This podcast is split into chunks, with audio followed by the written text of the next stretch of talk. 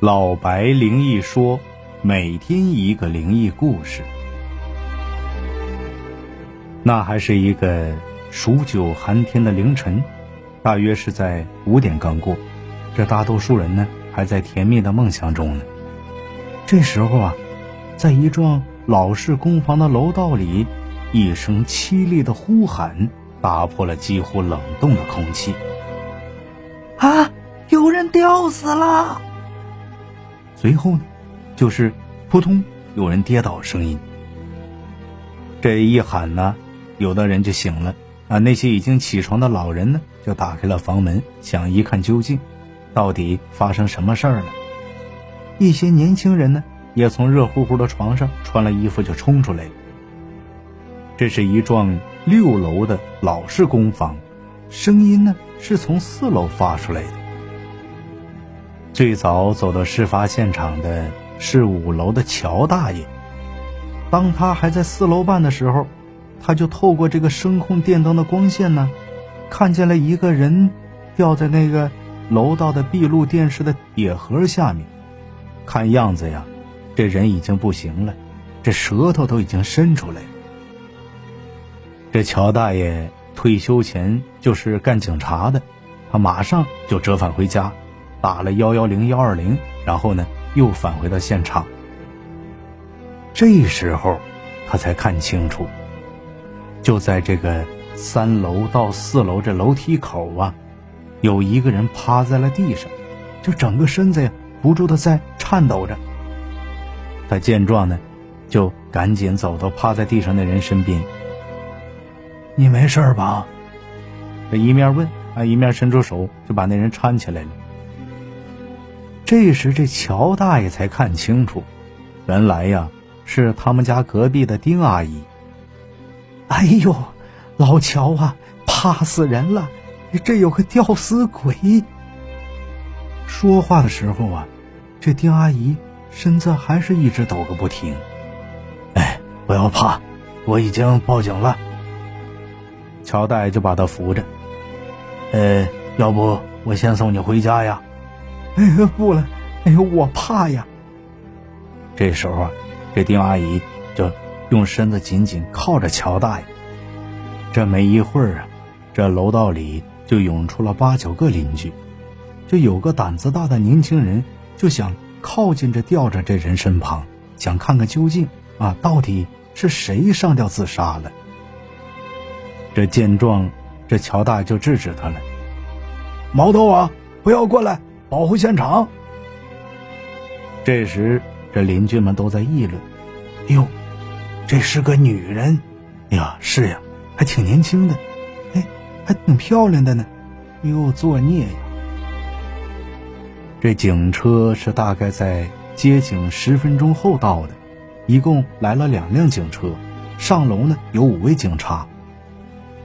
请问是哪位报的警啊？这时，一个警官就问着围观的这群众：“呃，是我。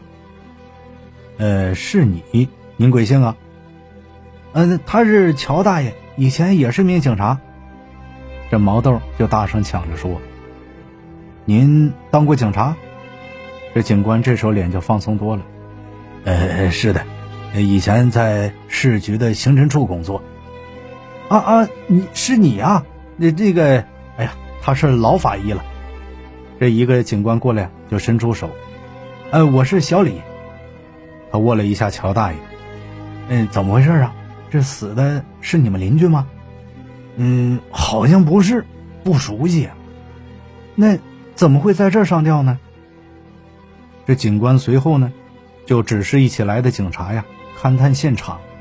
这一个个子高的警官呢，对一位靠前阿姨说：“呃，麻烦拿一张凳子来，可以吗？”我要把这尸体放下来，要拍照。这三零一室这老姜转身就回家了。这不一会儿呢，就拿了一张骨牌凳出来。呃，警官，嗯，这张凳子可以吗？哎哎，行了，谢谢您。这大个子警官就登上凳子了，这一手就抱着这女尸，这一只手呢就把那绳索解开了。这另外两个警察呢，马上上前就把这女尸接了，随后呢。就轻轻放在这狭窄这楼道中间了，准备让这个潘警官拍照。哟，这不是经常去四零一秦老师家那姑娘吗？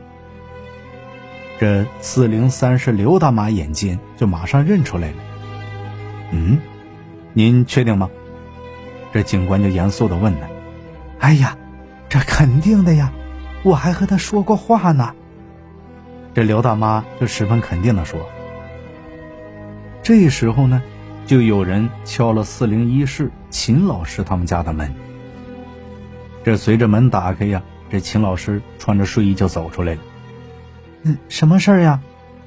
你姓秦，是老师？这警官就问他。嗯，是的。你们这是干什么呀？他就有点担心了。你的邻居说呀。这位姑娘与你家有来往，谁呀？她怎么了？这秦老师一眼就看见了躺在楼道中的女尸。啊，过分，郭老师，你你怎么了？他就想过去看看究竟去。哎，你别靠近他，他已经不行了，这上吊自杀的。这警官就警告他。这这怎么可能呢？他就一脸的诧异。是谁害了他呀？他可是一好老师啊。这秦老师这声音就有些变了。呃，我们还不清楚。这秦老师心里也开始画魂了。哎，这过老师怎么会在自己家这楼道里死了呢？这警察就跟这个秦老师说呀：“说你马上换上衣服，跟我们去局里做笔录。”顺便呢，跟这个乔大爷说，呃，也请您去一次吧。哎哎，好嘞。这乔大爷说就上楼啊，去换鞋去了。